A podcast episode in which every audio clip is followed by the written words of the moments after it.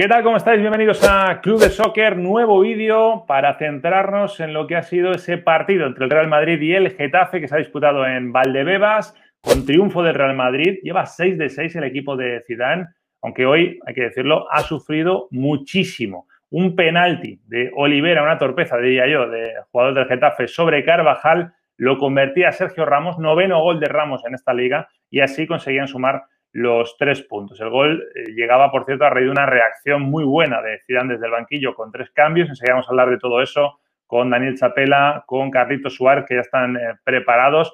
Ahora son cuatro puntos los que le lleva el Real Madrid al Barça, más el gol a Verás y la próxima jornada los blancos visitan San Mamés y el Barça visitará el Estadio de la Cerámica. Parece que puede ser una jornada decisiva. Ahora lo comentamos. Invitar a todos los que estáis al otro lado a que os suscribáis, a que participéis de manera activa en este club de soccer. Ya sabéis, suscribiros, comentar, darle al like y quedaros. Comienza una nueva edición de Club de Soccer.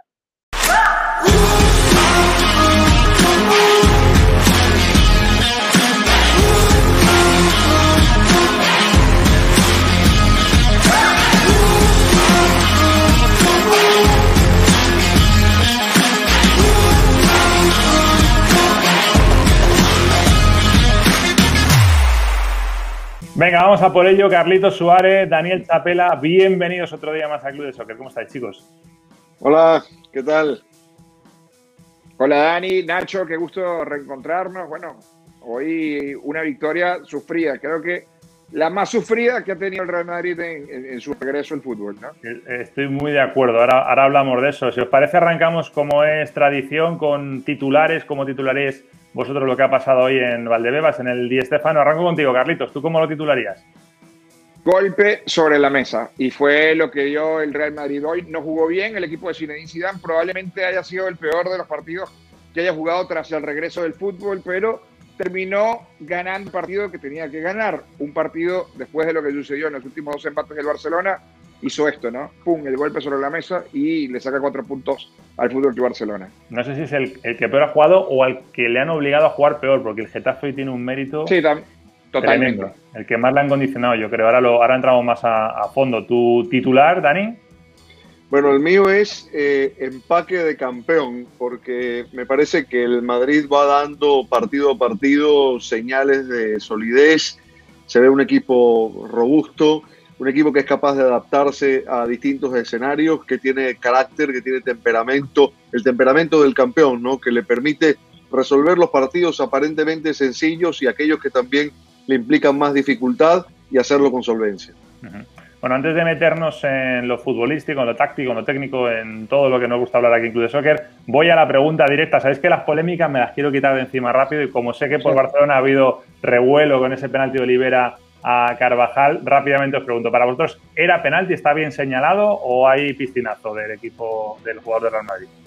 No, yo creo que Olivera comente, como tú decías al principio, una tontería, un error eh, en una gran jugada individual, una gran jugada colectiva. En ese momento que estaba el conjunto del Real Madrid, creo que fue lo mejor del partido, el equipo del Real Madrid, esa jugada colectiva y Carvajal termina chocando con Olivera. Para mí es penal, claro, pero bueno, ya sabemos todas las polémicas que nos ha dado el VAR en estos días, ¿no? Y, la lupa que hay sobre el Real Madrid, sobre todo por lo que sucedió, me parece que ganó ETA, ¿no? Que creo que fue donde más podemos discutir. Bueno, ETA y las declaraciones de Piqué también, ¿eh? que es lo que ha puesto sobre todo la lupa encima de lo que pasa con él. Obvio, obvio. ¿A ti, Dani? Yo creo que fue un penalito, pero penal. Eh, quiero decir, eh, eh, Olivera es el, que, el que hace la denuncia más clara de lo que había pasado porque comete el penal y el rostro, sus gestos, callado, es decir, supo inmediatamente que, se había equivocado, dejó la pierna y Carvajal lo hace muy bien, ¿no? Primero porque le engancha y cuando ve que le deja la pierna le tira todo el cuerpo y, el árbitro termina comprando, pero es penal. Estoy de acuerdo, ¿eh? yo creo que se podría decir como torpeza, que hay un poco en la portada ¿no? del jugador del, Getafe. Bueno, vamos a arrancar ya con el análisis, un Real Madrid en el que, bueno, pues Zidane sigue...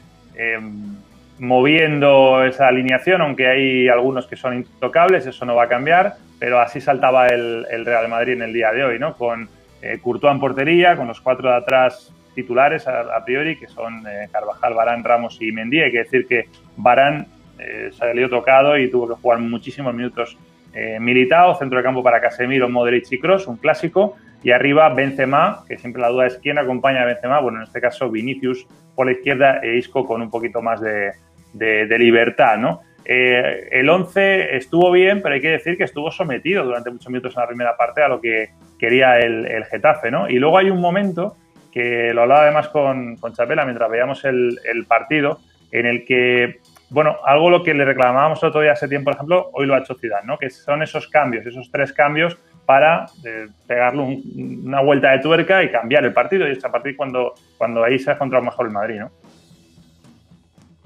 Y no, precisamente, bueno, eh, Daniel, si quieres desarrollar no, no, no, por favor. adelante, eh, Evidentemente fue, fue el, cambio fue el resultado de lo que vimos, ¿no? Sobre todo en la, segunda mitad. Vimos a un Federico Valverde posicionarse mucho mejor en la cancha eh, y Marco Asensio también haciendo el trabajo, pero más allá de los cambios, que evidentemente la mano de Zidane es fundamental por las dos caras que tuvimos del equipo, tanto en la primera como en la segunda mitad.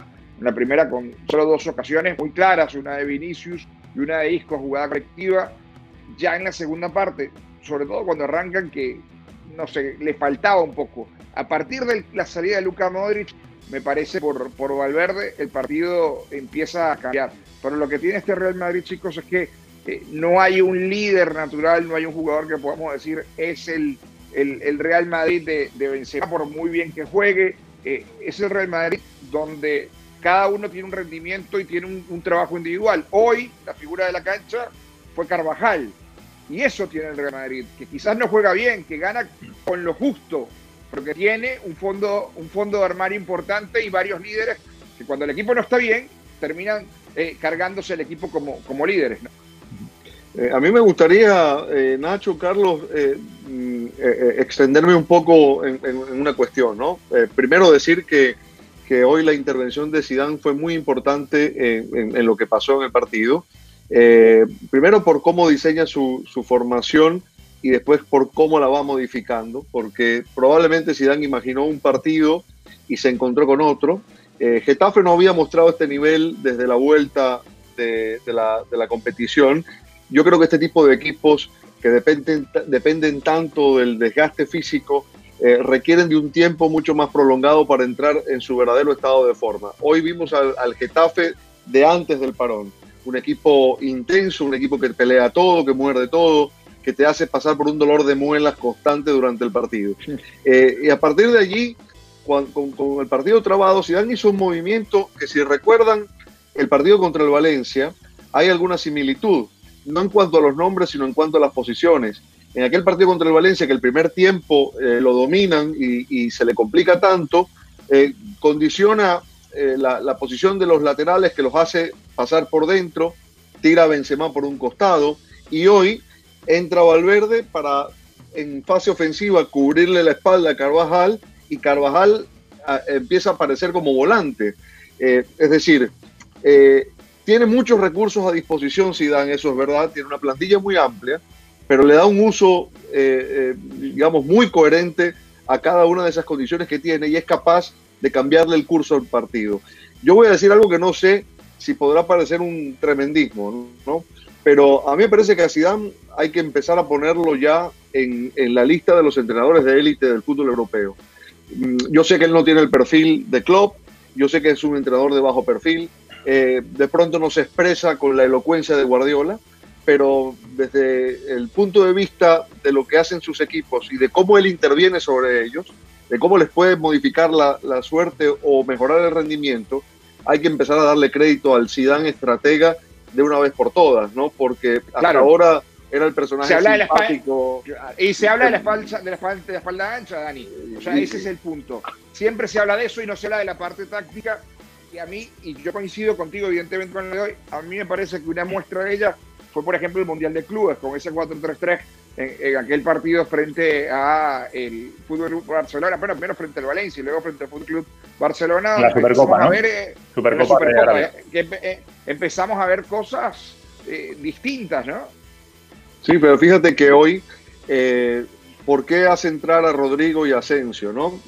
aparte de lo de Valverde, hizo tres cambios de, de una sola vez Y cuando, cuando un entrenador tiene esa posibilidad, es verdad que, estamos en una circunstancia especial. Él había perdido a Barán en el primer tiempo por lesión.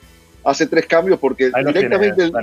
ahí está. Eh, Militar, fue, fue, mucho antes, pero los tres cambios que tú dices, imagino, son esos: Valverde, Asensio y Rodrigo.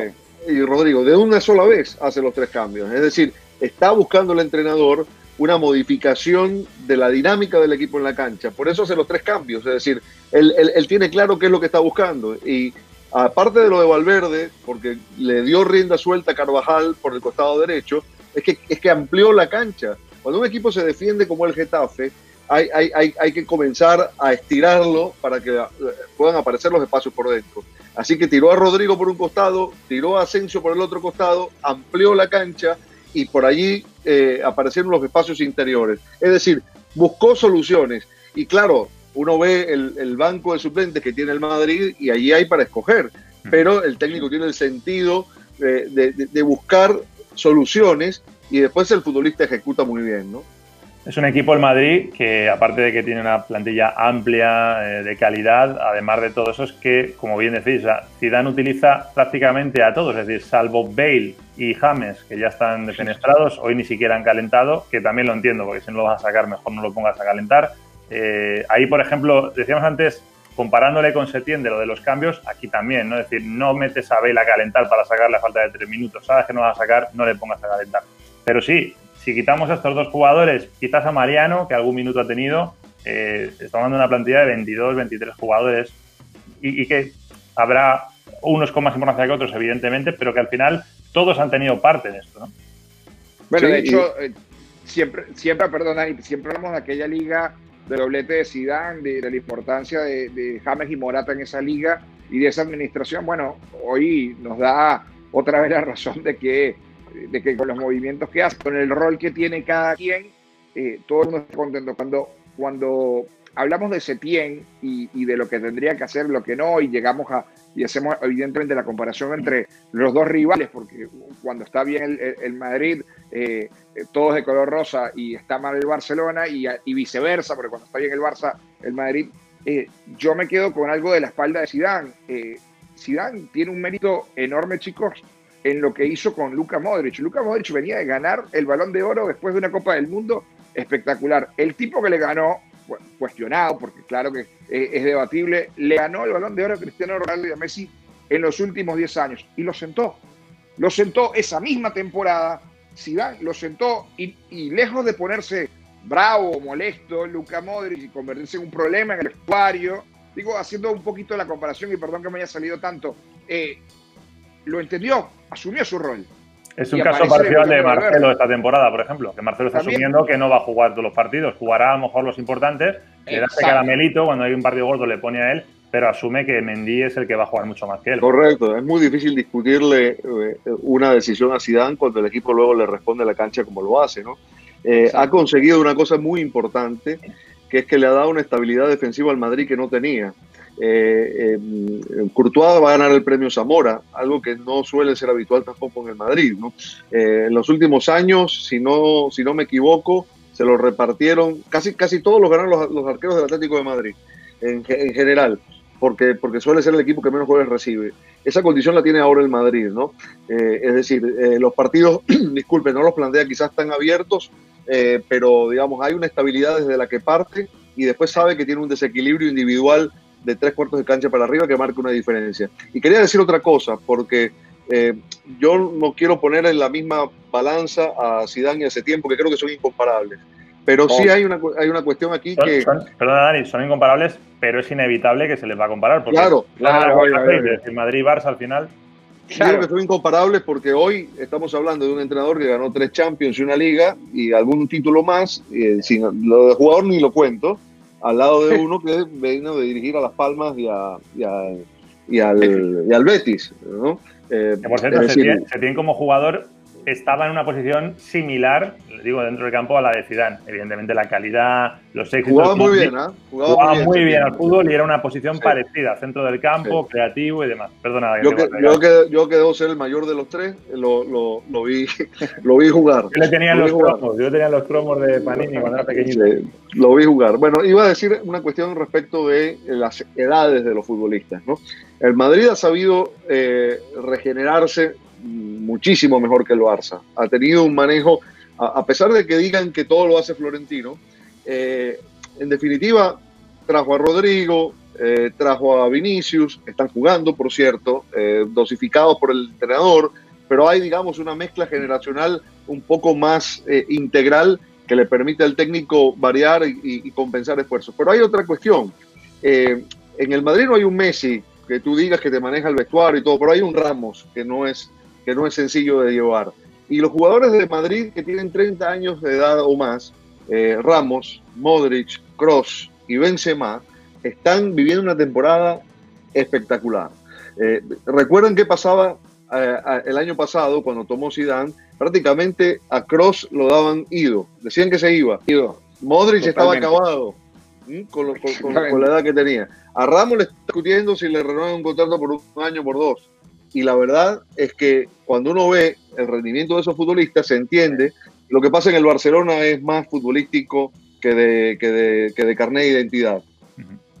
Eh, efectivamente, cuando lo futbolístico no anda, lo otro queda mucho más en evidencia. ¿eh? Lo contrario pasa en el Madrid, ¿no? Lo futbolístico está, las edades no importan. Vamos a hacer una cosa porque, porque me dice mucha gente por, por redes que, que, hablamos muy bien del Madrid y muy mal del Barça. Yo les explico que es que ha coincidido, porque también en otra época del club de soccer, cuando estábamos, por ejemplo, en Fanatic. Eh, Todo el día hablando del Barça. claro, es que depende del momento, ¿no? Pero bueno, vamos a, a, hablar de algo que ha sido importante hoy, que es el papel del Getafe. Y de hecho, no vamos a empezar nosotros, va a empezar diciéndolo y hablándolo eh, Carvajal, que ha sido muy protagonista, no solo por el penalti, sino por su participación por banda eh, derecha eh, él mismo lo decía y lo vamos a escuchar, que es probablemente eh, el equipo más difícil contra el que se han enfrentado en esta temporada. Bueno, pues si no el que más, de los que más. Creo que el Getafe hay que felicitarle, ha hecho un partido muy completo, nos ha llevado al límite y sí que es verdad que, bueno, una acción de, una buena elaboración en banda, pues le puede hacer uno contra uno y por suerte sacado el penalti. Y tres puntos, al final el objetivo de hoy, eh, mantener la portería cero como estamos haciendo sabíamos que algún íbamos a tener, la hemos enchufado y, y ahora descansar que el domingo tenemos una batalla muy muy fuerte. Ya te digo, el Getafe nos ha puesto muchas dificultades, eh, sobre todo en la primera parte. Pero bueno, el equipo ha estado serio, estamos siendo un, bloque, eh, el míster ha introducido 3, 4, 5 cambios y, el equipo pues eh, ha seguido ahí al, pie del cañón, así que felicitarnos y como te digo, a descansar. Está claro que ahora con llevando 4 puntos de ventaja y el gol a verás, dependemos de nosotros y, de nosotros, eh, me reitero, depende que, que, ganemos esta liga o no. Creo que el, el mensaje del míster tras el confinamiento son claro, era, fue claro, perdón. Nos quedaban 11 finales y vamos a por los 33 puntos. Así que ese es el, el mensaje del míster, el mensaje del equipo y, estamos en camino. Pues llevan 18 de, de, esos 33. Luego hablamos de cómo está la liga, pero antes hablamos de ese tema, ¿no? El Getafe. Yo decía en Twitter durante el partido, al descanso, decía que, me ha parecido un Getafe excelso. Me decían, bueno, a lo mejor es demasiado. A mí me parece que no. Es decir, el, el, Getafe se caracteriza, entre otras cosas, por ser un equipo que sube mucho la intensidad de los partidos y ahí es donde consigue competir con equipos que de calidad van superiores a ellos. Pero es que hoy, además de la intensidad, ha habido un momento, no sé si estáis de acuerdo o no, en la primera parte, entre el minuto, qué decir, 10, 15 y más o menos hasta el cooling break, en el que eh, solo ha habido un, un, equipo que era Getafe, es decir, al Madrid lo tenía prácticamente eh, maniatado. A mí sí me parece que es el equipo que mejor he visto contra el Madrid, no solo de esta parte eh, post pandemia, sino también incluso hablando de partidos antes del parón. Totalmente. Y, saben que, chicos, que lo hablábamos que previo al, confinamiento, eh, el Getafe venía embalado, estuvo muy mal precisamente post-confinamiento. Y, y, la evidentemente peligrosidad de quedarse fuera de Europa, creo que ante un rival que le motiva de la misma ciudad, con la historia que hay entre Getafe y, Madrid, y, con, y como está el torneo, que, ya hablaremos de, si está sentenciado o no, yo creo que no está sentenciado. Mira que todavía eh, eh, eh, hay algunas oportunidades. Hoy vimos parte de eso. Hoy vimos un equipo que no vino a regalar, que se motivó y que fue y que buscó y que peleó. Y como tú bien dices, en la primera parte hay cosas muy interesantes. Hoy sí fue el Getafe de Bordalás. Cuando se ve ahora en peligro su participación en Europa, cuando ve un Villarreal que está subiendo y que está jugando muy bien al fútbol y que no puede descuidarse con Real Sociedad y, y Atlético de Bilbao, como vemos en la tabla, hoy sí sacó las garras el Getafe. Te digo, para mí es injusto la victoria, es injusta la victoria del Real Madrid. Es cierto que fue por un penal que fue completamente válido, pero hoy el, quizás sin ese error lo lógico hubiese sido que el partido terminara en empate. Es que la, lo que podríamos esperar del Getafe hoy, a lo mejor a priori hubiera sido un Getafe encerrado atrás y buscando contras. Y como os digo, esa fase de partido en la que os mencionaba antes, el Getafe está atacando, pero vamos, parecía, parecían estar los papeles cambiados, sí. ¿no? Así plantean los partidos Getafe, te lleva, te lleva el límite, eh, se mueve al filo del reglamento, es decir, es muy intenso para, para marcar, para entorpecer la maniobra del rival, le ensucia el juego, pero además de eso es que tiene, tiene, tiene recursos cuando, cuando te ataca, ¿no? Eh, cuando uno va para un, para un, restaurante eh, y, de pronto alguien ¿qué tal te fue? ¿no? Y uno a veces dice, bueno, mira, el sitio de pronto si lo ves por fuera no te va a impresionar, pero calidad-precio es insuperable, ¿no? Eh, yo creo que Getafe es el mejor equipo calidad-precio de Europa, ¿no? Y, y, y, diciéndolo de otra manera, a, a, veces uno también, se me ocurren estos ejemplos, ¿no? Va a uno de estos supermercados que, que, que, que, tenemos cerca de casa, ¿no? Que, que, te venden, que te venden la mercancía mucho más económica y tú lo mismo, calidad-precio es extraordinario. Bueno, esto sería el Getafe, para mí es como el, el, la versión calidad-precio mejorada del Cholo Simeone y del Atlético de Madrid, ¿no? Tiene, tiene, tiene, tiene ese perfil de equipo rocoso, de equipo competitivo, de equipo luchador, con una plantilla infinitamente más eh, barata, económica que, que la, de, la, del Atlético de Madrid, que la de los grandes, pero compite a un nivel eh, que, lo, que lo pone eh, muy, muy, muy arriba. Fijémonos, además, lo que está haciendo en la Europa League, ¿no? metido allí entre entre los grandes con una serie pendiente contra, Inter, contra, el Inter de Milán y, y muy sí. bien manejado además por Ángel Torres, que yo creo es un presidente modélico. Eh, un tipo que te dice abiertamente que él es hincha y socio del Real Madrid, sí. pero maneja, maneja su club eh, con, con, con, un, con una, un criterio de gestión que a mí me parece excepcional. Es la, el Getafe entonces es la taquería mexicana que hay en el callejón y que tiene una bombillita ahí que luce Exacto. y que se apaga, pero que entras y hacen un guacamole que vamos, no Y comes espectacular, eso. espectacular. Eso, eso. No, te, no, te, dejes llevar por el aspecto. La comida fue, bueno, así es el Getafe, no te dejes llevar por el aspecto. Tampoco desde aquí queremos recomendar a la gente que nos vea que se metan en cualquier restaurante, no desde que luego acaben intoxicados. Pero sí, hay, hay casos como el Getafe y como esa taquería. ¿no? Sí, sí, sí, sí. Bueno, de la, de la liga, eh, ¿cómo la veis? Porque fijaros, os voy a poner, antes veíamos la, la tabla, os voy a poner otra vez eh, a pantalla completa porque creo que vale la pena ver, eh, bueno, pues eh, por ejemplo el Getafe, fijaros que está a cinco puntos del, de la Champions, quizás no es el objetivo eh, principal, pero bueno, han estado jugando con eso durante mucha parte de la temporada y el objetivo de estar en Europa finalmente lo tienen muy a la casa de la mano. Y luego lo de arriba, ¿no? Madrid 74 puntos, Barça 70 puntos y aquí lo amplío con el, con el calendario, ¿no? Eh, esto es lo que viene ahora, esto es lo que tienen por delante eh, tanto Real Madrid como, como Barça, dos salidas muy complicadas las que tienen ahora por delante y que vamos a ver, eh, porque podrían ser definitivas para, para lo que viene, ¿no? Para, para el título de, de, liga. Ahí hago un poco la pregunta, si está ya sentenciado o no. Decía antes Carlitos que para él no, pero, pero bueno, ¿no? Son estadios como San Mamés, la Cerámica, donde lo normal es dejarte puntos, sobre todo el caso de cómo está ahora el, el Villarreal. Para vosotros está sentenciada, o, o, lo voy a lanzar de otra manera, ¿qué tendría que pasar este fin de semana para que ya la Liga no se le escape al, al Real Madrid? Bueno, lo lógico sería una victoria de, de, del Real Madrid en, en, Bilbao y una derrota de, del Fútbol Club Barcelona para poder asegurar. ¿Y lo, ¿Y lo ves posible eso? Sí, eso, puede, eso perfectamente puede pasar, pero yo sinceramente creo que, eh, a ver, viendo cómo están las cosas en el Fútbol Club Barcelona, siento que el peor enemigo es el propio Fútbol Club Barcelona, que el Madrid a veces gana con lo justo, pero por eso habría diciendo que era que daba hoy el, el, golpe sobre la mesa, ¿no? Porque eh, no le sobra mucho a este Real Madrid, pero bueno, hay mérito en la gestión, como bien decía Dani, de Zinedine Zidane, eh, los jugadores se lo están creyendo, yo no sé si este equipo vaya a alcanzar los, esos 33 puntos. Yo creo que algún punto se va a dejar y es por allí donde yo dejo la, la puerta abierta a que haya una reacción del Fútbol Club Barcelona. Bien sea para llegar al final de liga un poquito más cerrado que ahora o, para terminar ganándola. Yo no me fiaría, queda, queda mucho fútbol y, y los, equipos, los equipos que están involucrados se juegan cosas. El Athletic Club Bilbao tiene su puerta a Europa, está peleando por entrar en Europa, no está muy lejos de entrar en Europa. Eh, quizás el Granada, que se vino desinflando, sigue siendo un rival potente y peligroso. Ya saben lo que ha hecho el Villarreal. El Ganés está eh, jugando la, la permanencia, yo hablando del Madrid. Y del otro lado, frente al Barça, van a tener a un Villarreal que sí está embalado, que por supuesto va a tratar de hacer las cosas muy, pero muy difícil. Y pareciera que no debería tener problemas el Fútbol Club Barcelona. Pero yo insisto, esta liga y lo que sucede con el Barça, que no está, y esta ventaja de cuatro puntos, también es gran culpa del propio Barcelona, no solamente de, lo que ha hecho el Real Madrid. Sí, exacto. Yo, he hecho las cuentas, Dani, eh, de, que el Madrid ahora mismo para ser campeón necesita 11 puntos, porque el Barça puede alcanzar como mucho 85, así que el Madrid necesita 11 puntos. Eh, hablamos de un Leganés última jornada probablemente ya descendido, sin opciones. Un equipo como el Alavés de Granada que no, ya no se van a estar jugando nada. De pronto el Granada entra en Europa, pero lo veo también muy descabellado. Es decir, si se diera por la lógica, ahí ya tienen 9 puntos.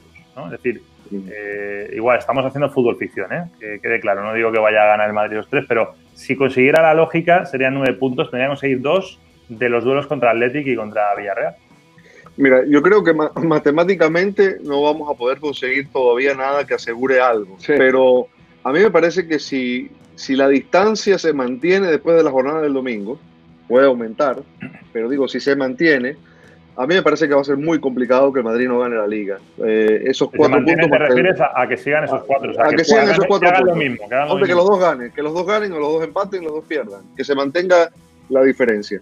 Eh, son cuatro puntos que en realidad son cinco, ¿no? Eh, contando el, el, gol a verás, tiene, tiene una ventaja más el Madrid. Son cuatro puntos más el, el gol a verás, que, que, también cuenta en, en esta ecuación. para mí lo fundamental acá es eh, eh, que, hay unas dinámicas que yo no sé si se van a modificar, porque allí es donde realmente está el asunto. ¿no? El Barcelona está en una dinámica complicada, de, no solo de malos resultados, de mal juego, de tirantes en la relación entre el técnico y los jugadores, y el Madrid está viviendo su, luna de miel, ¿no? el equipo enchufado, compenetrado, eh, ganando los partidos, resolviéndolos, llenándose de confianza. Y después hay una cuestión que, que, aquí incide mucho, y es que estas jornadas que estamos viendo, todos estos partidos se van a jugar en dos semanas, dos semanas y media. Es decir, son muchos partidos consecutivos, más el desgaste que ya arrastran los dos equipos. Y en ese sentido, eh, tiene mucha mejor gestión el Madrid que el Barcelona también.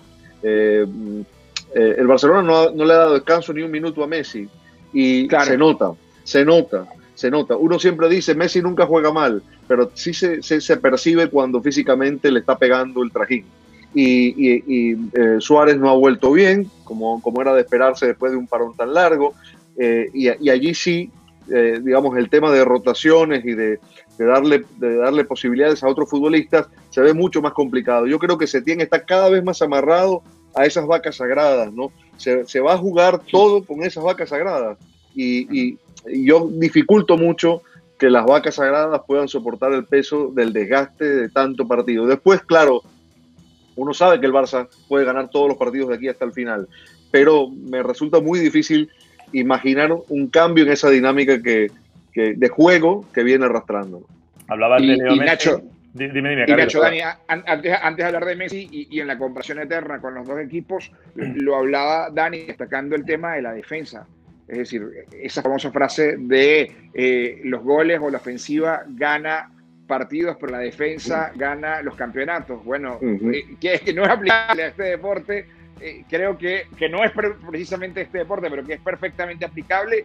Creo que es así. Los 14 goles en contra que tiene el Real Madrid habla de un trabajo claro en defensa y de que puede ser la base para que este Real Madrid sea, sea campeón.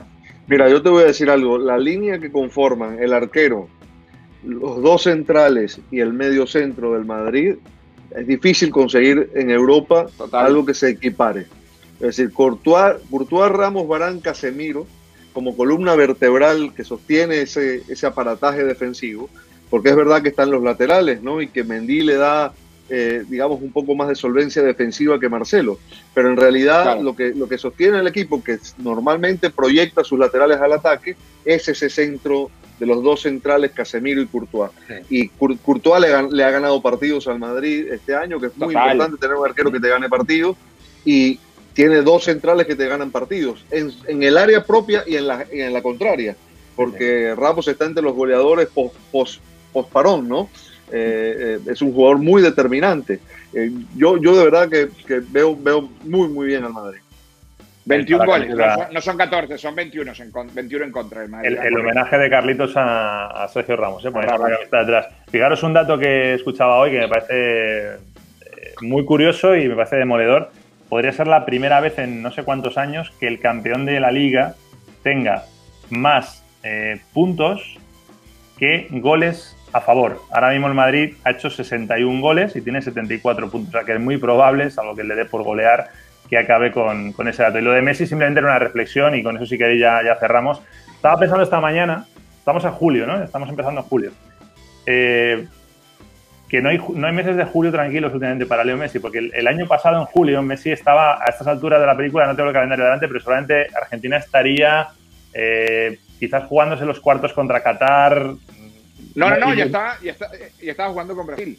Ah, el cumple, bueno, claro, porque al final fue el día 7, cierto, cierto. Pero sí, o sea, eh, los veranos tranquilos de Messi no existen. Y a lo mejor él podía pensar este año, bueno, este verano será más tranquilo porque estoy con el Barça. No, para nada, todo lo contrario.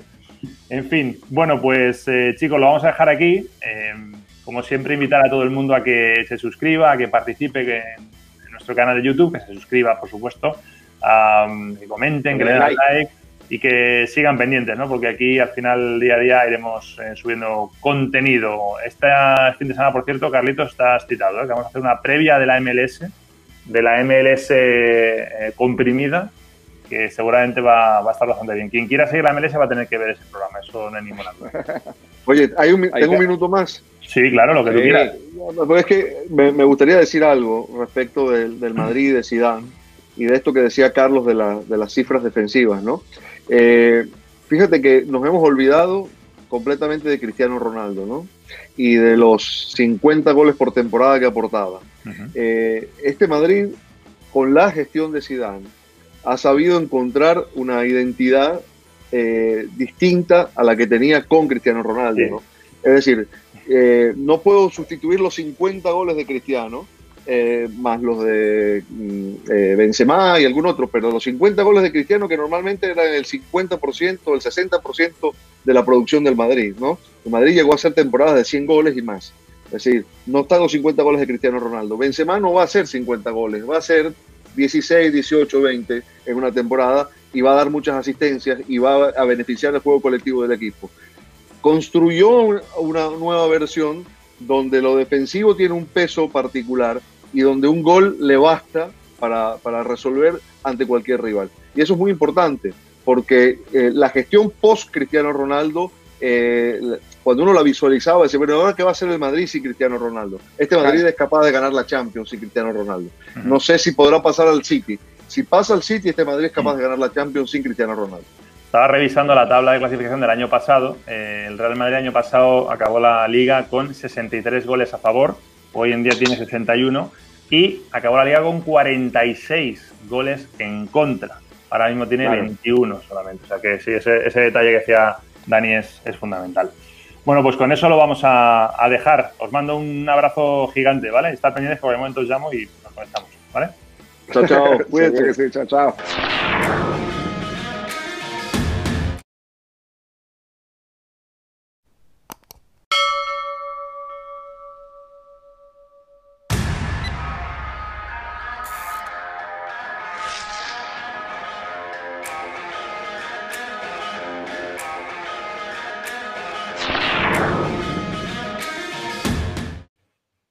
Tal? ¿Cómo estáis? Bienvenidos a Club de Soccer, primer programa del año 2021. Nos hemos hecho un poquito de rogar, es verdad que hemos desaparecido en, Navidades, hay que estar con la familia ¿eh? y, bueno, pues ahora el día 4 ya hoy arrancamos. ¿Por qué hoy? Porque hoy es un día especial en el mundo del fútbol y es que hoy se abre el mercado de fichajes y evidentemente esto nos va a dar muchísimos temas de los que hablar, no hoy, todo el mes hasta que se cierre en el mes de febrero. Están preparados por ya eh, Bruno Bain, Carlitos Suárez, así que enseguida hablamos de eso, del Manchester United, de la situación de Sergio Ramos y su renovación o no renovación con el Real Madrid. En fin, mucho que tratar, como siempre, antes de comenzar Recordaros, suscribiros, somos muchos, casi 6.000 ya, pero queremos ser más, necesitamos ser más. Así que espero que si nos estás viendo y no estás suscrito, le des aquí abajo a ese botoncito rojo y te suscribas. Venga, comenzamos edición post-navideña de Club de Soccer.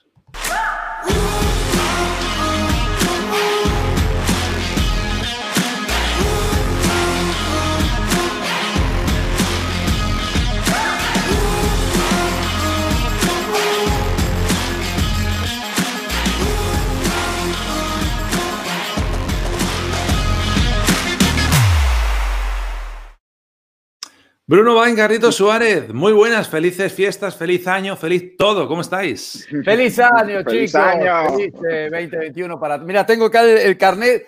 Acá, se ve, no lo renové. Necesito el, el 2021. Esa ¿eh? foto, esa foto en No, blanco y negro de- denota Sí, la sí, edad sí, que no, tiene no le Bruno. llegó, ¿eh? no le llegó el club- no le llegó el carnet digital, así que cuidado. También puedo- eh, yo tengo el mail, Exacto. ya lo tengo en el No, no, teléfono pero yo- listo para poder entrar. ¿eh? Código de barra. Correcto, yo soy de los que para poder entrar en la garita del club necesitabas mostrarlo eh, y ahí te autorizaban o no. Pero hoy es en el teléfono, es verdad. Somos un club moderno, no hace falta mostrar carnes, eh, Bruno. Simplemente haces así con la huella, ahí, ya te, te identificamos Perfecto. estás Perfecto. dentro. Bueno, os veo, os veo muy bien, veo que os ha sentado bien la, la Navidad, que habéis comido como hay que comer en estas fechas, que habéis estado con la familia, ¿no? ¿Todo bien? 10 puntos, bien. fenomenal, fenomenal. No sé si vamos Ahora a dar carnet, pero me contó un pajarito que quizás empecemos a dar algunas cuestiones dentro de poco, ¿no? Sí, la verdad que a mí me gusta mucho esa camiseta de Lewandowski que tiene ¿En Carlitos. serio? Sí. sí, ¿Y a la sí. gente le gustará? Yo creo que sí, pero habrá que esperar un poquito más para, para eso. Vienen sorpresas en, en Club de Soccer. Eh, bueno, hay que hablar hoy del mercado de fichajes que se ha abierto hace unas horas en, en Europa, pero yo quiero arrancar primero hablando del Manchester United, porque eh, esto que voy a decir a continuación hacía mucho, mucho tiempo que no pasaba, que no lo podíamos decir, y es que ahora mismo, pues por puntos, es colíder de la Premier League junto con el Liverpool. 33 puntos tienen los dos equipos. Verdad que hay varios equipos ahí arriba, ¿no? Está también el Leicester. Pero bueno, que esté el United es noticia. Y eh, quiero ver un poco qué impresiones os han dado. Además, vosotros que conocéis perfectamente la Premier League, eh, no sé si esto es fruto de, de- de la casualidad o creéis que realmente el United, recordemos, eliminado en la Champions, está para competirle la Premier a- al Liverpool, por ejemplo. Lo que Eh. quizás este año, de Nacho Bruno, es que la Premier está muy pareja, ¿no? Si vemos del puesto 1, el puesto 6, son solamente tres puntos de diferencia. El Tottenham fue líder por varias fechas y terminó séptimo, ¿no? Eh, eh, a principios, a, a finales de año, ya recuperó con la victoria del otro día. Entonces, hay una liga mucho más pareja, pero también es cierto que siendo una liga muy pareja, nadie tenía Manchester United entre los que podía pelear una liga pareja. Quizás el Tottenham sí, evidentemente el Manchester City sí, por supuesto que el Chelsea, que hoy no lo, no lo, no lo está y que por cierto en las últimas horas también podría haber A ver qué pasa, sí.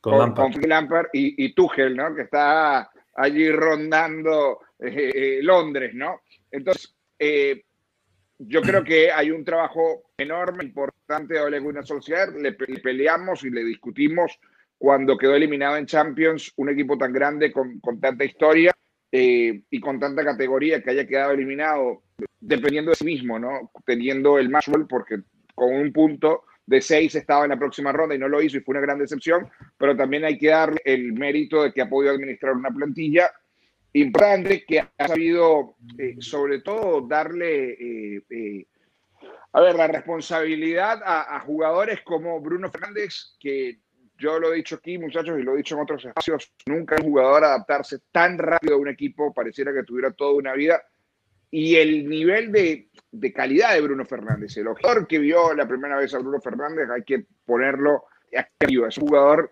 de muchísima calidad, no solamente los hace jugar, hace goles, mejora Pogba, vemos el mejor Pogba, no quiero decir que es culpa de Bruno Fernández, pero cuando tienes a un, compañero que la roba, evidentemente eh, te motiva, sabemos la idea de Paul Pogba, pero en fin, creo que han tocado muy bien las piezas, a mí me sigue dejando muchas dudas la defensa, por ahora este equipo está capacitado, no sé si para ser campeón, pero para competir por lo menos me deja las buenas sensaciones después del mes de diciembre.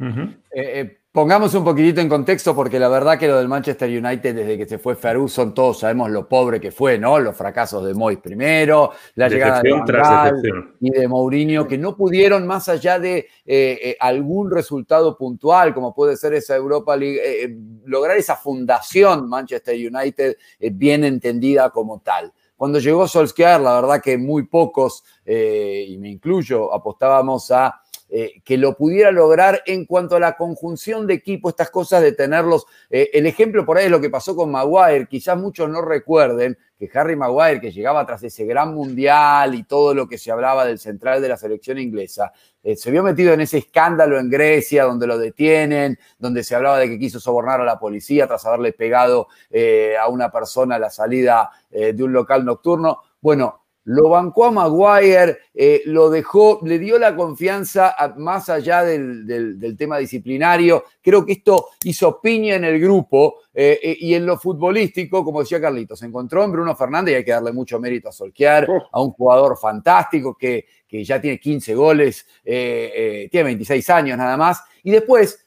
hay un resurgimiento de Maguire a partir de esto que digo.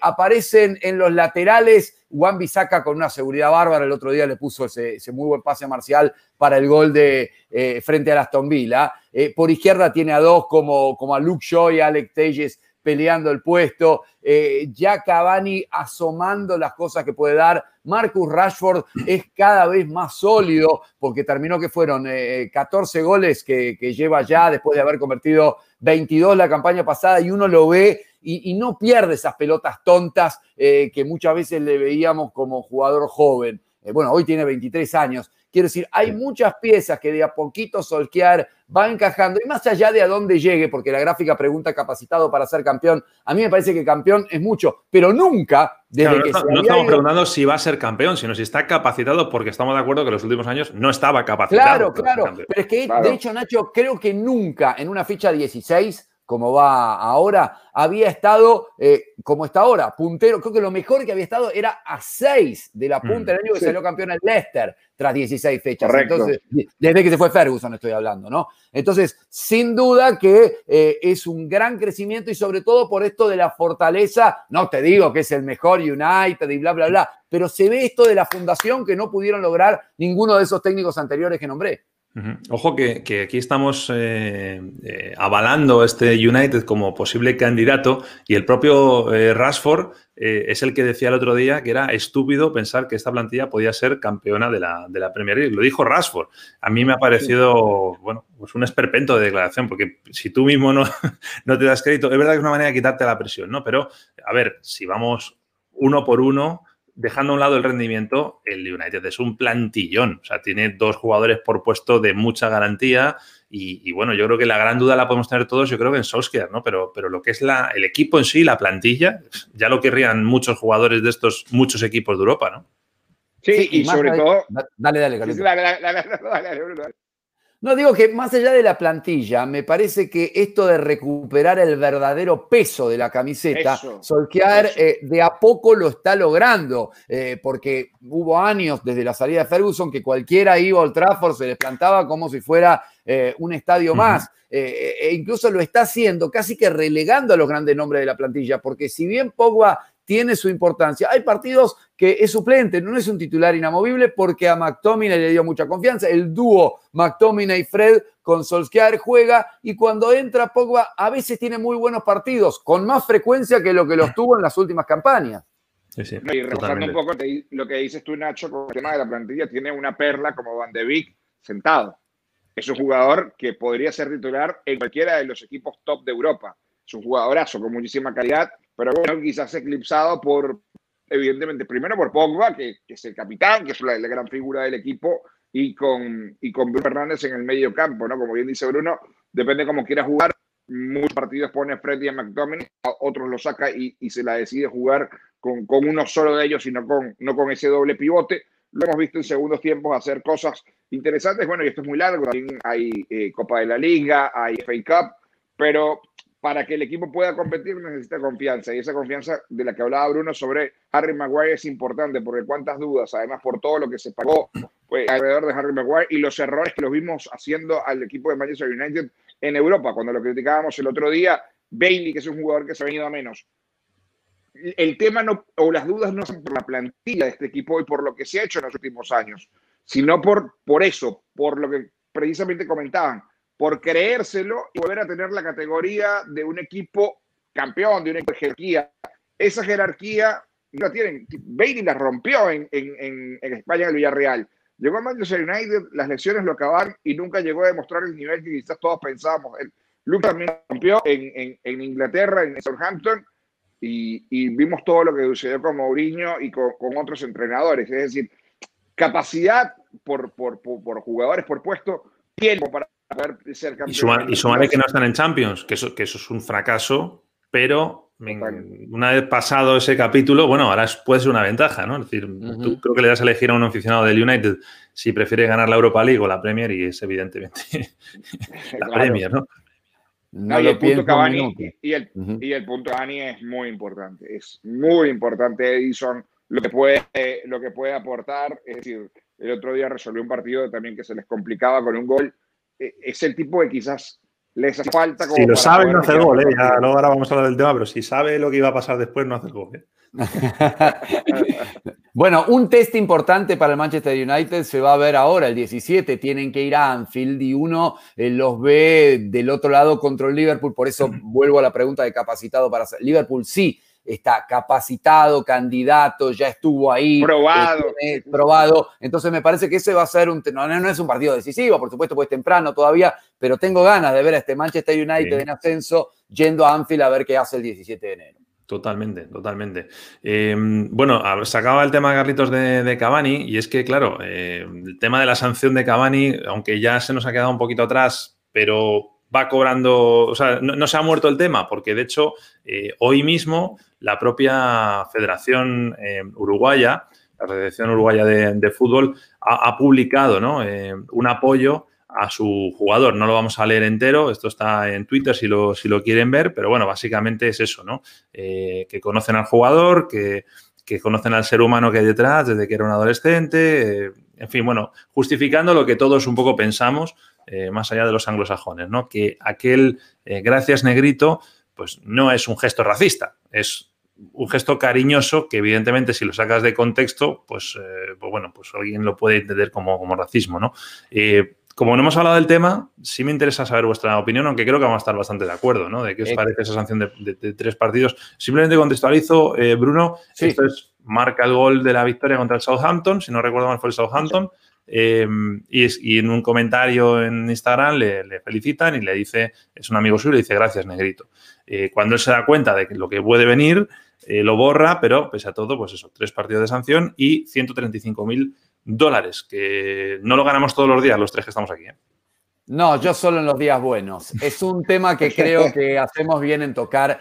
me parece una absoluta vergüenza, no solo este, que salió un comunicado de apoyo que estamos viendo allí, por parte de la Asociación Uruguaya, sino también de lingüistas, de lo que viene a ser como una especie de real academia en Uruguay, defendiendo y con la expresión de letras contando un poquitito el origen de la expresión negrita. Creo que ni hace falta que lo expliquemos, pero por si alguno por ahí no, no lo entiende, eh, en muchísimos países de Latinoamérica es una expresión cariñosa y me parece que el tema es apasionante porque me ha pasado en los últimos días en conversaciones alejadas de lo futbolístico que saliera el tema Cavani e y unánimemente todos los presentes hablando de qué vergüenza los ingleses eh, que en tantas otras épocas coloniales y demás eh, han violado los derechos de cuanto país y nación se ocurriera siendo los piratas del mar durante años, hoy se vengan a, vestir de guardianes de la moral absolutamente innecesario con una pequeña investigación así de qué quiso decir Cavani al contestar gracias Negrito, se ahorraban un problema de relaciones públicas enorme. Creo que este, esto le hace muy mal a la FA porque los muestra como desconocedores absolutos de lo que pasa afuera. Sí. Bruno, hablas de los ingleses porque evidentemente ha pasado en Inglaterra, pero este debate además fuimos nosotros mismos eh, los que lo hablamos, ¿te acuerdas? Cuando pasó de Estambul y, PSG, que no es un tema de Inglaterra, que es que es un tema de hasta qué punto vamos a, medir las sensibilidades de, todo el mundo, porque es que nos podemos volver locos, ¿no? No, pero, pero una sanción de este tipo creo que pasa a un nivel más, porque si vos me decís que una palabra, en pero esto lo escribió en un acto privado de él para un amigo, alguien que él conoce, que se autorreconoce con ese nombre, eh, hay una diversidad de factores que hacen de esto algo mucho más grave, me parece. Y un tema más que se tocó, creo que también me preocupa ¿Alguno de ustedes lo escuchó o lo leyó? A lo mejor yo no. A Luis Suárez, a Godín, a José Jiménez, algún referente importante salir, viejo, basta, decir, ¿cómo, cómo puede?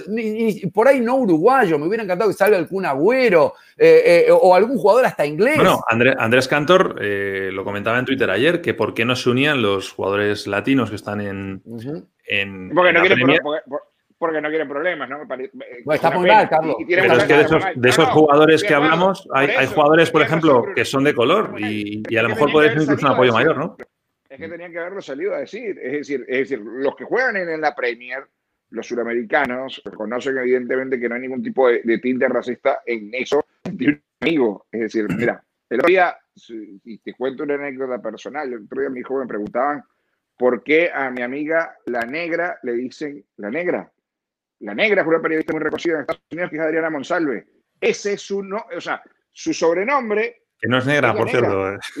por pero, pero, por cariño. Y nosotros le decimos negrita de cariño. ¿Por qué le decimos negrita de cariño? Porque de niña, en su casa, le dicen la negrita. Siempre fue la negrita. Es decir, y, y, y, y explicarle que no tiene nada que ver incluso con su sino que simplemente de cariño, sus amigos, sus familiares, no la llaman Adriana, la llaman la negrita. Es decir, y es normal, y es completamente normal, y ella lo acepta, y además muchas veces le he dicho Adriana y me dice, ¿quién es Adriana? O sea, ¿por qué me dice negrita? Es decir, eh, y es así, y lo mismo debe suceder con el chico que, que al que le daba las gracias Edison Cami, y, y la verdad es que es ridículo, es absurdo, no sé a quién porque me imagino que la sanción es tratar de, mostrar algo, ¿no? De buscar algo de ejemplo, un ejemplo que, la verdad no, no va, ¿no? Y, lo peor es que terminan no solamente sancionando económicamente, sino dando a un club eh, que está compitiendo por tenis. Una ridiculez total, no solamente la, la imagen dañada, entre comillas, de Edison Cavani, que para mí es entre comillas, porque la mayoría de las personas entiende que no, no hubo cita racista en ese comentario, sino que además deportivamente se pierde el partido contra el Manchester City, se pierde tres partidos, es, es absurdo, es totalmente ridículo lo que, lo que hizo la FA, porque además tuvo una investigación, no fue que dijeron, bueno, no dice, bueno, al final del día decidieron sancionarlo por esto y no claro, es un buen punto, porque cuando salió el tema hace un mes, yo ya creo que varios de nosotros nos habíamos ofuscado un poco, pero en el fondo, bueno, no va a pasar nada, pensábamos, yo me olvidé. Pasó un mes, alguien investigó, alguien dijo que hizo algo y salieron con una sanción durísima, una locura. Hmm. Hombre, en la sanción está claro que hay una intención por parte de la FA de ejemplificar, es decir, que no siempre las instituciones en este caso la FA, llámalo UEFA, llámalo Liga, lo que tú quieras, no siempre se atreven con todo el mundo. ¿eh? Entonces, yo no sé si el caso de Cavani lo han querido agarrar por ahí, ¿no? Eh, ejemplificar para que no vuelva a suceder más. Yo creo que. Y voy a hacer un para que no vuelva a suceder, ¿qué? Yo quiero que vuelva a suceder. Que a un amigo que nos Yo sé, si no estoy defendiendo a la, a la FA, pero que, que, creo que hay una intención de zanjar de, de manera radical este, este tema y que, y que y que, como te decía antes, le pongamos todas las puertas del mundo al campo y al final no sabemos dónde está eh, el límite, ¿no? Yo sí que creo que, como decía Bruno, o sea, no es una cosa que ha pasado en, en un terreno de juego que se lo ha dicho otro jugador, no es una declaración post partido, no, es una cosa de redes sociales dirigida estrictamente a una persona, con lo cual, pues si esa persona además ni siquiera se da por, por ofendida, ¿no? eso es lo que le da la gravedad, yo creo, ¿no? Eh, eh, porque en otro contexto, a lo mejor alguno podríamos defender algo, pero es que en este caso no hay por dónde cogerlo, no hay por dónde agarrarlo. Y, sabes que lo que dice Carlitos me hizo acordar, es muy bueno lo de el, apodo de su amiga, porque estoy acordando de eh, eh, una de las mejores amigas de mi esposa, vive en Uruguay, es argentina, pero vive en Uruguay, y también tiene el cabello rubio, blondo, le dicen la negrita. Es la negra, la negra. E, e, es un apodo que se utiliza en muchos países cariñosamente, con lo cual eh, el desconocimiento, después de hacer una investigación de la FA de este hecho, me parece una aberración. Desde luego. Por cierto, la, eh, Asociación de Uruguaya de, Futbolistas acaba de emitir un comunicado, la Mutual de Uruguay, de todos los jugadores que hacen vida en la liga, es decir, el sindicato de jugadores de la Liga de Uruguay, la Mutual, eh, saca una carta donde dice: Estamos con vos, Edison Cavani, y el titular es hashtag gracias negrito. Declaración de esta Asociación de Futbolistas Uruguay que le pide al FA que rectifique, porque es absurdo lo que está haciendo. A mí no me extrañaría eh, que haya algún. Eh, va a ser tarde quizás para la sanción, pero por A mí sí me extrañaría. a mí sí me extrañaría mucho que, que, reconozca un error por parte de, la bueno, veremos, veremos. Yo creo que si alguien le eleva un pedido formal, a lo mejor hay una, alguna forma de, rectificar algo, porque si ellos eh, miden lo que esto les está provocando, por lo menos en toda Latinoamérica, es una imagen muy, muy negativa a la FI. Totalmente. Desde luego. Bueno, estamos en época de, fichajes ya oficialmente. El 4 de enero que soy eh, se abría el mercado de fichajes y vamos a hacer una cosa. Vamos a hacer un cambio del el logo de Club de Soccer. Hacemos así. A ver, ahí. Ahí está. Vamos a poner ese logo ya a partir de ahora cuando hablemos de mercado de, me gusta. de fichajes. te gusta, ¿verdad? Pues no te, no te vas a creer, pero no es magia, es, tecnología. Eh, vamos a ir uno por uno. Cuando hagamos programas, pues, pues eh, los cuatro o cinco casos que nos llamen la atención, los iremos tratando. Hoy vamos con una ristra de casos. Empezamos por. Eh, es que me hace mucha gracia lo de, lo de Pochettino en París, porque eh, ha estado dirigiendo al Tottenham sin que le fichen a nadie porque había que construir el estadio, le echan, viene Mourinho, le fichan a, a quien le dé la gana. O sea, es un poco, yo creo que ahora le viene la oportunidad de vengarse, ¿no? Es decir, a lo mejor no lo necesito, pero este mercado de invierno voy a arrasar, o sea, voy a sacar el talonario y voy a fichar aquí a mi hermana si hace falta. Que por cierto, su hijo es, preparador físico del... físico, sí. Bueno, eh, Loris y, Dele Alli, dos, nombres que ya han estado con Pochettino y que suenan para, para el PSG. Eh, ¿Cómo ves estas dos operaciones? Eh, ya, no voy a en cuanto a información, evidentemente pues son rumores, puede ser sí, puede ser no, pero realmente necesita el Paris Saint-Germain a estos jugadores, que le puede ir bien? Porque, por ejemplo, en la portería está Keylor Navas. Sí, sí, sí, es muy raro. Ahí es muy raro, es decir, lo de Loris me parece rarísimo, porque Mourinho no es tonto. Es decir, Mourinho no se va a dejar quitar a su portero titular y a su capitán, creo que el capitán del conjunto del Tottenham. Es cierto que, que, hay un tema con la renovación de Loris, eh, que es francés, que evidentemente no vería con malos ojos ir a París, pero yo lo veo, es una operación que, bueno, ya veremos si se da o no, pero no, creo que es necesario. En cambio de Leali, es un jugador que desde que vimos la serie All or Nothing de, de, Mourinho, ya empezamos a ver los roces, ¿no? Es decir, le reconocía su calidad, pero su, su, pésima forma de entrenar, ¿no? Lo llamaba vago, el gazán, eh, flojo, toda la forma. Luego de Leali le resolvía partidos. Entonces, allí como que eh, se, es decir, se, se calmaba ¿no? esa tensión que había dentro de los dos. Bueno, me parece que ya se entrenando mal, pero ya no le resuelven partidos y ya no le funciona. Eh, encontró otras soluciones para que el equipo pueda competir y Dele es un jugador con mucho talento, joven, y que Pochettino pudo sacar lo mejor de él. Recuerden que vino un equipo de tercera de Milton Dance, ¿no? ¿Te acuerdas, eh, Bruno? que, que desde que le dio la oportunidad a él y a Harry Kane, la rompieron es decir, puede explotar todo lo mejor de él. Puede encajar perfectamente en el Paris Saint Germain. Ahora, seguramente habrá algún damnificado y el damnificado puede ser uno que evidentemente eh, representa mucho, como es Andy María, también Julian Draxler. Depende de lo que quiera hacer. Él encajaría perfecto en Paris Saint Germain, ¿por qué? Sí, coincido. En el arco lo tiene bien cubierto y no cabe duda que Pochettino con Dele Alli eh, supo tener un jugador fantástico que cayó en desgracia con Mourinho y a mí también se me vino la misma imagen de aquel documental eh, con esa charla de Mourinho con Dele Alli. Y es cierto, ha caído en una especie de ostracismo del que sin duda Pochettino lo puede sacar. Ahora, si me apuras y me preguntas, necesita el. No, el no necesita a nadie. tiene un plantelazo. No, pero, es lo que te decía antes. Pochettino, yo creo que aquí va a decir, bueno, una vez que me ponen un talonario, vamos a y además llega un entrenador nuevo, por ahí es un poquitito la forma de darte autoridad y traer a algún jugador fetiche y quitar a otro como para que el club no gaste tanto. hay, un, hay un libro que tiene mi hija que se llama Clarice en París y que podríamos hacer la versión Lloris en París también, ¿eh? que sería, suena exactamente igual. Bueno, otro que suena del Tottenham, hoy por la parte de, los Spurs están un poco mosqueados, yo creo. Harry Kane, que suena para el City y para el PSG también. Sería, sería increíble que fueran Lloris, Dele Alli y, y Harry Kane al Paris Saint-Germain. ¿eh? Pero bueno, eh, por aquí yo oriento la pregunta un poco más hacia otro lado. Es decir, eh, quizás Harry Kane sí está para algo más. Entiendo que Manchester City y Paris Saint-Germain son algo más que el Tottenham, ¿no? Sí, sonó siempre para ir a algo más, como que el Tottenham le quedaba chico, ¿te se acuerdan? Para el Real Madrid, eh, etcétera. Creo que está formando una dupla fantástica con Son, muchas veces con Kane como asistente, eh, lo cual me sorprende gratamente. Pero es verdad, uno se imaginaba que Kane iba a terminar dando el paso en algún momento a un club más grande que el Tottenham, y los años van pasando eh, y, el ciudadano sigue ahí. Y de hecho, se habló mucho de Manchester United en, su momento, como bien dice Bruno, se habló de del Real Madrid.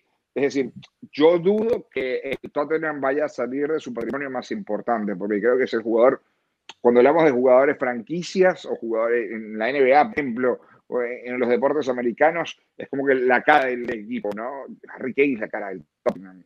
Yo veo muy difícil que, que pueda salir del equipo de, de, de, José Mourinho, pero habrá que ver, es decir, el sin duda alguna no lo veo está Mbappé, está Neymar, eh, ya han dicho que, Pochettino quiere quedarse como se quiere, ¿dónde, ¿dónde, va a jugar?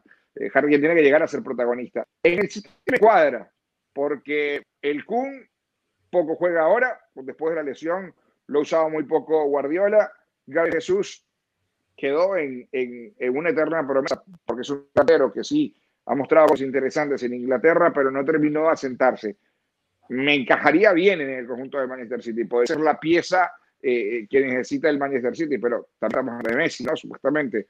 Aquí más el fair play financiero y no sé, no, no, no, no, no me cuadra mucho. Si acabara allí, alimentaría mucho más los rumores de, la salida de, Mbappé este próximo verano, ¿no? Pero bueno, eso seguro que vamos a tratarlo en lo que, en lo que va de mes.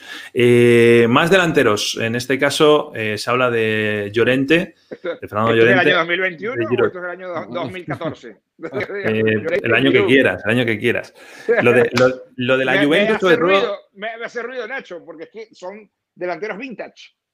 Sí, sí. Giroud sigue haciendo goles, pero Fernando Llorente bueno, pero hay delanteros que viven así. Es decir, yo me acuerdo que Seco, hasta que llegó a la Roma, era todos los mercados tenía eh, que salir a algún sitio y acababa saliendo. No sé, yo quiero más que en la lluvia veo que está Cristiano, que está Morata, que están los dos súper bien además y, no sé si lo están mirando, entiendo que es porque la dirección deportiva de la Juventus entiende que necesitan un tercer delantero, pero, pero yo en ese rol veo más a, lo mejor a Llorente, que está más de vuelta, que a Giroud, porque irte a la lluvia para, para chupar banquillo, para banquillo. Y fue, compañero, y, claro, y fue compañero de Pirlo, Llorente encaja más, ya está en el fútbol italiano. Eh, Giroud más bien está siendo el hombre bandera del Chelsea, donde Timo Werner no ha podido brillar, se gastaron todo el dinero y el goleador es, es Olivier Giroud. Eh, parecería eso. Y un tercer delantero, el que podría aguantarse la y todo, tercer delantero, conoce la ciudad, conoce el equipo, todo, es, Llorente, ¿no? Sí, de, todas, a mí me parece que ninguno de los dos tiene sitio, como decía Nacho al principio, con Cristiano y Morata están eh, más que hechos hoy en la lluvia.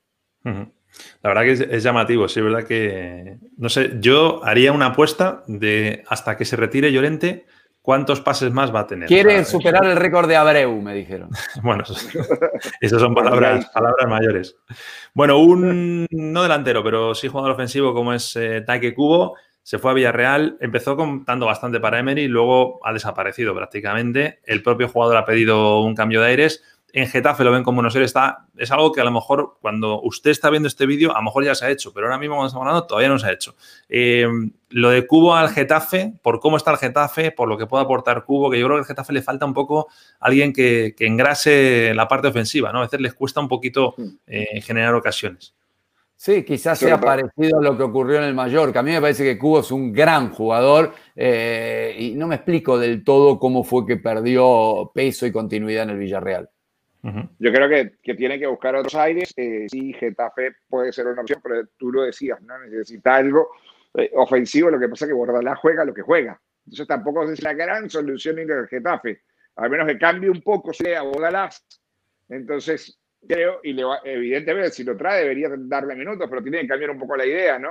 Lo vamos a ver un poco más recuperador defensivo ahí pegando, metiendo. No, no, no, yo me imagino que Cuba para, para otra cosa, eh, pero, pero lo que está claro es que tiene que salir del, del Villarreal para poder ver minutos, algo, algo también que, que hablando de jugadores seguidos del Real Madrid, sucede con Ceballos en el Arsenal, ¿no? No tiene los minutos suficientes. Lo que no me queda claro es si el Madrid sí quiere recuperar a Ceballos como sí quiere recuperar a Cubo, ¿no? Por, digo, Cubo pareciera tener un, un puesto en el, el, Real Madrid del futuro, ¿no? No, y que es muy, muy joven, es decir, que le pueden estar cediendo 25 años y luego ya le, le recuperan. Hay algo, diría, a favor de esta operación, por experiencia con el Real Madrid, y es que al Madrid le suele gustar siempre cuando cede jugadores, salvo que sea una oportunidad muy buena, cederlos en Madrid y tenerle cerquita. Esto puede ser un punto a, a favor. Eh, seguimos con el Madrid en este caso y esto lo contaba Manolo Lama en la cadena COP este domingo, el interés del Real Madrid en hacerse con este central, con Pau Torres, internacional ya con, con España, un jugador que no es nada barato porque eh, la cláusula de rescisión en el mercado de invierno son 65 millones, en el mercado de verano son 50. Cualquiera de los dos casos me parece que es muchísimo dinero para lo que se mueve ahora mismo en el fútbol, ¿no? Pero más allá de lo económico, que no nos vamos a gastar nada ninguno de los tres, eh, como perfil sí lo veis, como jugador que podría ser importante en el, en el Madrid, de lo que habéis visto hasta ahora de Pau Torres. Es que aquí la pregunta es qué pasa con Sergio Ramos. Sí, a mí me gustó lo que vi hasta ahora de Pau Torres, pero ¿lo van a traer ya? ¿Qué pasa con las no renovaciones? ¿Que no se ponen de acuerdo en el dinero? ¿Hay algo más que eso? Porque muchas veces nosotros decimos muy cómodamente sentados, ¿cómo no renovaron a tal? Y para renovar a tal tenés que poner un montón de plata. A veces es que el esfuerzo está hecho, las conversaciones van, pero los jugadores también piden mucho dinero y algunos con eh, eh, avanzada edad. Entonces, no siempre que alguien todavía no renovó es porque el club no quiso, porque como en toda negociación, a medida que se acerca la fecha final, las partes, y bueno, tienen que terminar cediendo. Entonces es una cuestión eh, casi que de actuación como, como en una negociación de cualquier cosa. ¿no? Pero obviando el caso Ramos, que ahora lo, lo tratamos si, si, tenemos tiempo, lo de Torres. A mí me gusta. Tiene mucha calidad, es decir, si hay un central español, que en Madrid siempre fue a, a buscar centrales españoles, y bien el, el Barcelona de, equipos de, mitad de tabla que despunten, que, que tiene proyecciones para Torres. Es decir, cuando vas a buscar y dices, ¿qué central puede buscar el Real Madrid? Está el caso Alaba, estamos hablando de, de, alguien que fuera, está fuera de la liga. De la liga, ¿aquí puede buscar el Madrid como sustituto de Sergio Ramos o, o no sé, para acompañar a, a, a Barán y a, y a Ramos una temporada más? Empiezas a buscar José María Jiménez, y si no alguna. Bueno, pero tenés, que yo, a Diego Carlos, a Cundé, te puedes ir afuera de la liga sí, sí, sí, a buscar Cundé. un Upamecano, no sé. Sí, sí, sí, sí, totalmente. Eh, pero cuando vas, está el nombre de Pau Torres, del nombre de, de, España y Europa. Es, tiene mucha calidad, es joven y, y por ese precio yo lo traería ya, incluso renovando a Sergio Ramos. A, mi, a Militao le, le, sugerimos entonces que vaya haciendo la maleta y se busque otro sitio porque veo que. Y Militao es joven, ¿eh? Tiene, tiene, tiene le dieron la oportunidad, pero es que le dieron la oportunidad a Nacho y todavía no, no, no demuestra. Me parece sí. que es el mismo caso para mí de Vini y de, de Rodrigo Victoria, que son jugadores bueno. que le han dado la oportunidad, han respondido por fases, son muy jóvenes y lo mejor es que se vayan a otro equipo a jugar, a ver minutos y luego ver si están para estar o no en el Real Madrid. Uh -huh. Bueno, ¿cómo estáis de tiempo? ¿Queréis que hablemos de Ramos o cómo estáis? A ver. Sí, sí, sí. Me, eh, yo puedo hablar de Ramos perfectamente. Dale, dale pues, que yo hable. Pues habla de Ramos, porque eh, así están las cosas, ¿no? Es decir, 4 de enero ha pasado lo que yo, sinceramente, me sé que no iba a pasar, que es que, que llegáramos a la apertura del mercado de fichajes. Mira, se me ha quedado el cargador ahora, así no se corta el programa. Ahora está bien. Eh, estos son gajes del oficio. Digo, eh, ya, ya, está para fichar por otro equipo si quiere. No, no de inmediato, evidentemente, pero ya es la misma situación que tiene eh, Leo Messi. Es verdad que, que, a ver, Sergio Ramos no es militado, ni es eh, el que queráis. Es un jugador distinto de toda la plantilla porque lleva 16 años en el club, porque es el capitán, porque a nivel de rendimiento incluso esto es opinión mía, el Madrid necesita a Ramos. Es decir, no, no, es una cosa de que le están haciendo el favor de, venga, pues sigue con nosotros que te queremos mucho, no, es que necesitan a Sergio Ramos. Eh, el tema, lo han dejado demasiado tema, tiempo, ¿no? El tema, el tema, es la filosofía del club, ¿no? En lo que ha hecho con los jugadores mayores de 32 años, en renovarlos, en ofrecerle una temporada cuando el jugador quiere dos. Si preguntas a mí, yo le daría todo. Que se retire cuando, cuando quiera. del Madrid, que le haga ese contrato eterno que le hizo, creo que fue la porta a Iniesta, ¿no? A Xavi, que se, eh, eh, un contrato eterno. Bueno, eso no va a suceder en el Real Madrid. El Real Madrid no lo hace. Eh, y ese es el punto de discordia. Me parece que la oferta de renovación, la última que recibió, sigue siendo de un año y no de dos. Y por hay, versiones que dicen que no ha recibido oferta todavía, hay versiones que dicen que ha recibido una oferta, pero que es, es a, la, baja. En cualquier caso, es, que, es que el Madrid tiene, tiene una asignatura pendiente con el tema de la salida de sus leyendas. ¿eh? Sin duda, sin duda. Y esto eh, eh, eso, eso exactamente es uno de los temas. Es decir, a mí no me extraña que lo dejen ir y la gente poner las manos en la cabeza, tal cual como salió Iker, tal cual como Raúl, Raúl tal, Hierro, Cristiano, Cristiano. Cristiano tantos jugadores del conjunto del Real Madrid. como dices tú, hay varias versiones. Hay una versión que dice que ni siquiera han hablado. Es decir, que ni siquiera le han, dado el teléfono le han tomado el teléfono a René que ayer eh, hizo un tweet, ¿no? Eh, le dio retweet a un periodista español eh, hablando de cómo es posible que una leyenda como Sergio Ramos aún no recibiera oferta Real Madrid.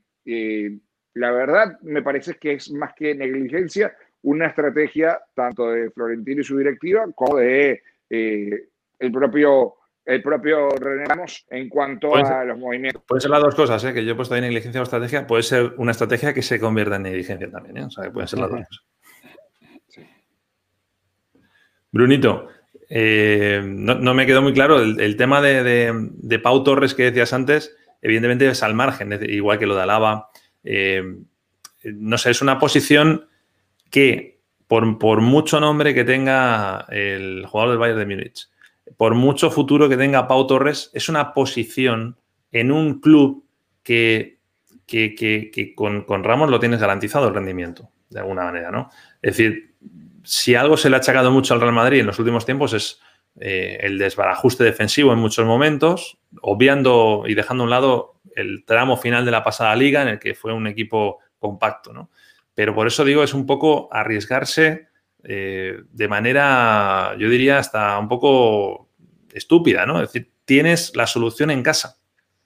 Por supuesto, porque además Sergio Ramos, no sé si usar la palabra está en plenitud, pero por lo menos está muy cerca de la plenitud. del declive, eh, si comenzó, es muy, muy leve. Entonces sería una tontería dejarlo ir ahora, porque además quien venga, se llame Pau Torres, sea el juvenil con mayor proyección, va a ponerse una camiseta de esas que pesan toneladas y lo van a comparar todo el tiempo y le va a pasar eh, como a Mariano o a cualquiera que quiso ponerse en la 7 de Cristiano cuando Cristiano se fue. Entonces, eh, por eso es que eh, es tan difícil hacer estas transiciones de leyenda y el Real Madrid lo maneja muy, pero muy mal. Si me preguntás por Pau Torres en particular, sí, lo que lo hemos visto me parece un muy buen jugador, pero hoy la alternativa para ese fondo, para quien lo ordene, para quien sea el referente, para quien vaya en los minutos 90 a buscar al área rival, se llama Sergio Ramos. Que podría ser mentor de Pau Torres, por cierto, también. que no hace falta que se den el relevo como en el pressing catch, ¿no? sino que se pueden estar un año o dos juntos y que, y que se le enseñe un poco ese camino de ser central del Madrid. Es que no es fácil, no es fácil. Yo creo que si hacemos una lista de centrales fiables del Real Madrid no salen tantos.